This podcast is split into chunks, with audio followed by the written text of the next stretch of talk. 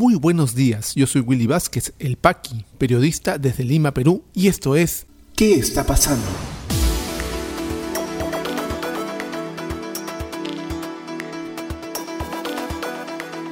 Estas son las noticias de hoy, viernes 28 de mayo de 2021. Presidente Sagasti, tengan absoluta seguridad de que el proceso electoral del 6 de junio no tendrá problemas. Piden detener selección de magistrados del Tribunal Constitucional en el Congreso de la República. Alianza para el Progreso pide a la OMPE que prohíba uso de celulares en cámaras de votación.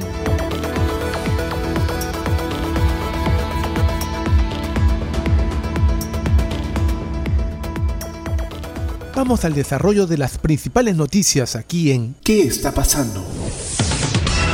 El presidente de la República, Francisco Sagasti, ha sido bastante firme en afirmar que el próximo 6 de junio, el día de las elecciones, no habría ningún problema. Esto en vista de las críticas que han habido a los órganos electorales de los cuales también hemos dado cita aquí en el podcast de noticias en días anteriores. Hay una campaña de desprestigio tanto contra el Jurado Nacional de Elecciones como contra la Oficina Nacional de Procesos Electorales, la OMPE, con respecto a que se está cocinando un presunto fraude de cara a las elecciones del domingo 6 de junio, cosa que ha sido desmentida tanto por la OMPE como por el Jurado Nacional de Elecciones. A esto se suma eh, el reciente hecho delictivo, esta masacre que ha habido en el Brain, que ha tenido como eh, protagonistas pues a, los remanentes de Sendero Luminoso. En la zona hay una investigación al respecto. Hoy el semanario Gillibrand en sus 13 presenta algunos hechos que ponen en duda la versión oficial. Yo recomiendo también su lectura eh, de ser posible. Pero en, el, en la zona, en la zona del Braen, que es militarizada, hay miedo, porque estos grupos terroristas han entregado panfletos en esa masacre diciendo que no se vote, que no se vote por, la candidata Fujimori, etc. Al respecto, el presidente de la República se ha pronunciado desde el lugar de los hechos, informa RPP Noticias. El presidente de la República, Francisco Sagasti, llegó este jueves a la base Mazamari en Satipo, Junín, para reunirse con el Comando Conjunto de las Fuerzas Armadas y recabar información del atentado ocurrido en el centro poblado de San Miguel del Brae. En declaraciones a la prensa, el mandatario comunicó a la ciudadanía que se encontrará a los responsables del ataque y que además las elecciones presidenciales se llevarán de manera segura a nivel nacional. Tengan la absoluta seguridad que el proceso electoral del 6 de junio no tendrá problema ni manera de interrumpir el curso normal de la democracia, afirmó. Además, volvió a señalar que el atentado en donde fallecieron 16 personas no quedará sin resolverse. Tengan por seguro que esto no quedará impune. Las Fuerzas Armadas y las Fuerzas Policiales trabajan conjuntamente para poder proteger a la ciudadanía. No nos quedaremos así, destacó. Por su parte, la jefa del gabinete ministerial Violeta Bermúdez rechazó y condenó la masacre ocurrida en el distrito de Vizcatán del N en el Brain, que dejó 16 personas fallecidas este último miércoles. Es una tragedia nacional y nadie debe usarla con fines políticos, dije, dijo en una conferencia de prensa. Pues bien, el presidente ha hablado claro con respecto a los hechos. Eh, como les comentaba anteriormente, hay una versión que cuestiona directamente la autoría de esta masacre. Pues bien, eh, esperemos que mientras pasen los días y se hagan las investigaciones del caso, desde todo punto de vista y desde todo ángulo, se esclarezca realmente lo que ha pasado. 16 eh, personas han fallecido, muchas familias están de luto y sufriendo y esperando también que se haga justicia. Y no nos hemos olvidado aquí en el podcast de noticias no porque no lo hayamos tocado en las últimas ediciones, no es que lo, dejemos de ver, y es la elección de los magistrados del Tribunal Constitucional por la comisión especial designada por el Congreso. No nos olvidamos, señores, a la serie de cuestionamientos que hay ya desde diferentes este, esferas, de diferentes eh, eh, grupos de especialistas, de periodistas, de líderes de opinión con respecto a este proceso, se han sumado las voces de algunos abogados. Así lo informa el diario La República. El Congreso de la República debe paralizar el proceso de selección de seis nuevos magistrados para el Tribunal Constitucional al carecer de las mínimas garantías de transparencia, imparcialidad y meritocracia. Así lo pidió un grupo de abogados como Walter Albán, Rolando Ames, Francisco Guiguren, Pedro Grandes, Diego García Sayán, David Lobatón, Iván Meini, Marcial Rubio, Luis Vargas Valdivia, entre otros. Lejos de corregir las graves irregularidades que motivaron la separación o renuncia de varios postulantes, la mayoría de los congresistas ha decidido forzar la reactivación de un proceso ya viciado que parece obedecer al ánimo de capturar por los próximos cinco años la más alta instancia de control constitucional, advirtieron los abogados en un comunicado público. Añadieron que continuar con el proceso supone ignorar que el actual Congreso carece de legitimidad y que solamente le restan escasos dos meses para concluir su mandato. Exigimos por ello que el presente proceso de selección quede sin efecto y sea el Congreso que se instalará en julio próximo el que asuma la responsabilidad de renovar a los magistrados y magistradas del Tribunal Constitucional. En el comunicado público también se rechaza que la mayoría parlamentaria pretenda dividir en dos la actual legislatura con el fin de nombrar a los nuevos magistrados aprobados aprobar cambios en la Constitución y otras normas legales, lo cual sería contrario a la Constitución vigente. Se debe esperar la instalación del nuevo Parlamento. Bien, no solamente las voces de constitucionalistas en la materia, de especialistas en temas constitucionales, sino un grupo de abogados que tienen cierta importancia en el quehacer político, se suman a los cuestionamientos que hacemos también aquí desde este eh, modesto, pequeño podcast de noticias que gracias a ustedes y su amabilidad al escucharnos hacen posible que siga adelante. Entonces, nos aunamos a las voces de estos abogados en pedir pues que no se esté eh, mancillando más la institucionalidad democrática del Congreso. No les queda ya más de dos meses. Insisten no solamente en la bicameralidad, insisten en elegir a nuevos miembros del Tribunal Constitucional que, ojo, ojo, serán los encargados de dirimir, de decidir, de definir las próximas crisis políticas, que las sabrán. Gane quien gane este 6 de junio, sea la señora Fujimori, sea el señor Pedro Castillo, el país se irá dividido. Ninguno de ellos tendrá pues el respaldo, por un lado, del Congreso para Pedro Castillo, porque no tendrá la mayoría, que sí podría negociar la señora Fujimori, y en las calles. La señora Fujimori tiene mucho antivoto, el más grande antivoto en las encuestas. Y las calles se lo van a recordar. En un análisis que, hace eh, la consultora Apoyo, Apoyo Consultoría anoche, que ha remitido algunos medios, se definían dos escenarios muy graves dentro en estas elecciones. El problema del señor Pedro Castillo de convertirnos en una Venezuela, decía el informe, por supuesto, con todos estos ofrecimientos también tan cuestionables de, eh, de hacer un fondo público de, pensiones, de prohibir importaciones y demás. Y por otro lado, la falta de institucionalidad democrática de la señora Fujimori, ¿no? Convertirnos en Venezuela con Castillo o convertirnos en Chile con Fujimori. Me refiero a Chile con los últimos acontecimientos del gobierno de Piñera, que ahora la calle le ha obligado a firmar una nueva constitución. Se nos esperan, nos esperan años difíciles, gane quien gane. Por eso es importante que el Tribunal Constitucional esté formado por personas idóneas. Y Alianza para el Progreso le ha solicitado a la OMPE que prohíba el uso de celulares en cámaras de votación, como si la OMPE eh, normara algún tipo de ejercicio de libertad en las personas. Eh, César Acuña, líder de Alianza para el Progreso, aseguró que en algunas zonas se está coaccionando a la población para votar por determinados candidatos y probarlos con una instantánea.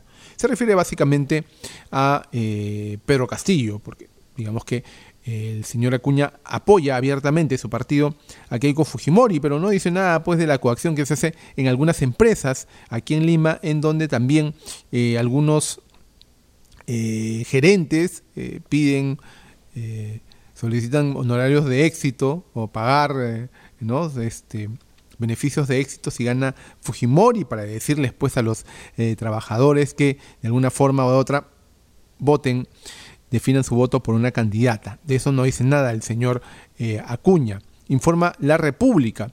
Alianza para el Progreso solicitó a la Oficina Nacional de Procesos Electorales que restrinja el uso de dispositivos móviles en las cámaras de sufragio. Exhortamos a la OMPE que establezca la prohibición de ingresar a la Cámara de Votación portando celulares o cámaras fotográficas diseñando un procedimiento simple sobre la entrega de dichos objetos al titular de la mesa de votación junto con su DNI, manifestó el grupo político mediante un comunicado.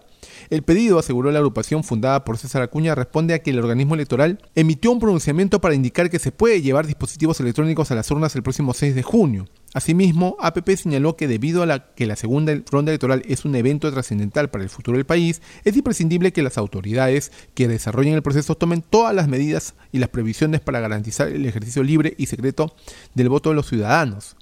El partido también refirió que en algunas zonas del Perú se estaría presionando a la ciudadanía a que elija a un determinado candidato a la presidencia de la República y que ello debería ser probado mediante una instantánea. Y Dice Sacuña que existen serias advertencias de que en ciertas circunscripciones del país se estaría coaccionando a los electores a votar por una determinada agrupación, para la cual lo están exigiendo que se tome una fotografía de la cédula electoral al momento de emitir el voto. Se lee en el pronunciamiento firmado por el líder de la agrupación. OMPE ha respondido a través de las redes sociales este tipo de dudas. ¿no? Por una cosa es llevar efectivamente celulares o cámaras fotográficas a los lugares de votación, cosa que no está prohibida, y otra es publicar el voto y el sentido de su voto. En un tuit eh, respondiendo a una pregunta de una usuaria, OMPE afirma que no está prohibido ingresar con celulares al local de votación, pero recuerda es delito publicar el sentido de tu voto. Asimismo, obligar al elector o electora a votar por determinado candidato, artículos 358 y 382 del Código Penal. Le informamos que según el artículo 358 del Código Penal tipifica como delito que el elector dé publicidad al sentido de su voto durante el sufragio, lo cual se sanciona con pena privativa de la libertad o prestación de servicio comunitario. Así que ya están dadas las condiciones y las normas, señora Acuña, no es necesario pedir más. Este tipo de cuestionamientos surgen pues cuando también desde ciertos lados políticos quieren abonar a la teoría del fraude, la, teoría de que quieren eh, de alguna forma coaccionar un voto. Si bien es cierto lo que dice el señor Acuña, puede ser cierto ¿no? que algunas instituciones, por ejemplo, como el gobierno regional de Junín, en donde se están destinando recursos públicos para la campaña de Pedro Castillo, y poco se hace para denunciarlo, por el otro lado también en las empresas eh, privadas se está coaccionando de alguna forma el voto de los trabajadores. Y eso también es cierto y hay que denunciarlo. Vamos con serenidad.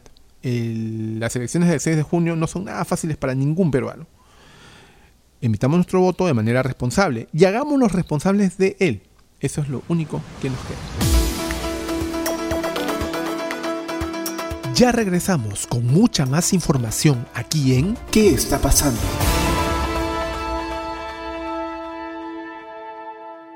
Y este podcast llega a ti por un gentil auspicio de La Mamina.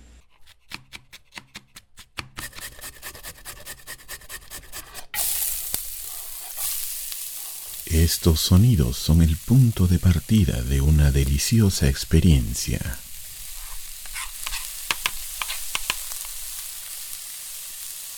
La mamina, lasañas, pais y más.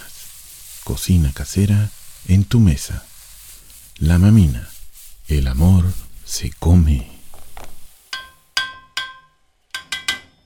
Delivery gratis San Miguel, Magdalena, Jesús María, Pueblo Libre. Para otros distritos, consultar tarifa de reparto. Llámanos al 910-833-575. Continuamos con mucha más información aquí en ¿Qué está pasando? ¿Qué está pasando rumbo a la segunda vuelta? Se registra empate técnico en último sondeo de Datum. Simulacro de votación otorga a Pedro Castillo 42.6%, mientras a Keiko Fujimori 41.7%. Miembro de equipo técnico de Perú Libre, Pedro Franque, afirma que reforma del sistema de pensiones respetará los derechos y ahorros de las personas. Máximo San Román, parte del equipo técnico de la candidata Fujimori, asegura que lo que ofrece Fuerza Popular es viable y comprobado. ¿Qué está pasando en la economía? Economía. Línea 2 del Metro de Lima comenzará a operar su primer tramo desde octubre. Tendrá cinco estaciones operativas para el uso de pasajeros. Ministerio de Economía anuncia que Gobierno de Transición dejará borrador del presupuesto del 2022 para que se continúen con las obras. Exportaciones en el país habrían crecido 96% en abril, cerca a niveles prepandemia. China se posicionó como el principal destino, informó la Cámara de Comercio de Lima. ¿Qué está pasando en las regiones? En Cajamarca, provincia de Chota fue incluida al nivel de riesgo extremo pese al descenso de casos graves y fallecidos. En Junín, programa Caliwarma entregará 10 toneladas de alimentos a niños en etapa escolar del centro poblado San Miguel del N. En Cusco, equipo técnico del Ministerio de Salud inspecciona nueva infraestructura COVID-19 construida por el gobierno regional en Quillabamba. COVID-19 en el Perú. La situación actual de la enfermedad en el país, según los datos del Ministerio de Salud, es la siguiente. A la fecha son 1.942.054 casos confirmados con 2.227 casos las últimas 24 horas y 182 fallecidos. Se han dado de alta 1.892.794 personas, continúan hospitalizadas 12.201, lamentablemente han fallecido 68.816 peruanos y vamos inmunizando y vacunando con ambas dosis a 3.566.374 compatriotas.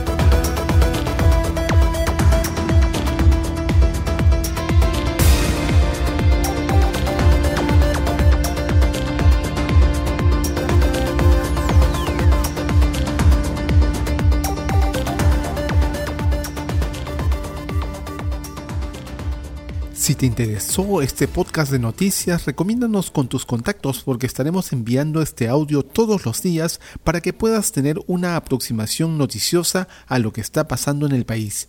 Suscríbete a nuestra lista de distribución en WhatsApp y compártelo. Puedes seguirme también en mis redes sociales de Facebook, Twitter y YouTube como Willy Vázquez El Paqui o visita podcast.elpaqui.com. Muchísimas gracias por llegar hasta aquí. Nos escuchamos en cualquier momento.